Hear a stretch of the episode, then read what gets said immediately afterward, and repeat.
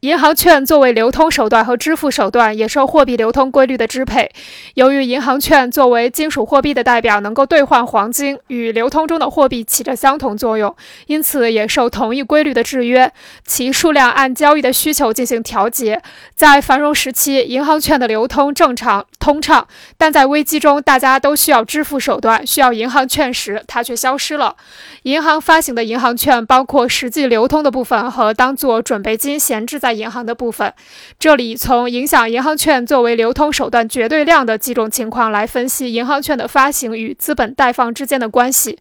情况一，在实际营业额和银行券作为流通手段的需要量都不变的情况下，只是由于别的原因，例如纳税和国债利息支付时，银行券流通量发生了变化。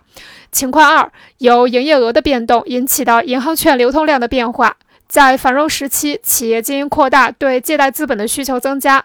利息率提高；在危机时期，由于信用动摇，人们产生了对贮藏手段的需要，才出现了流通手段的不足和借贷资本供给不足相结合的情况，从而使利息率提高。除危机阶段外，通货的绝对量不会影响利息率。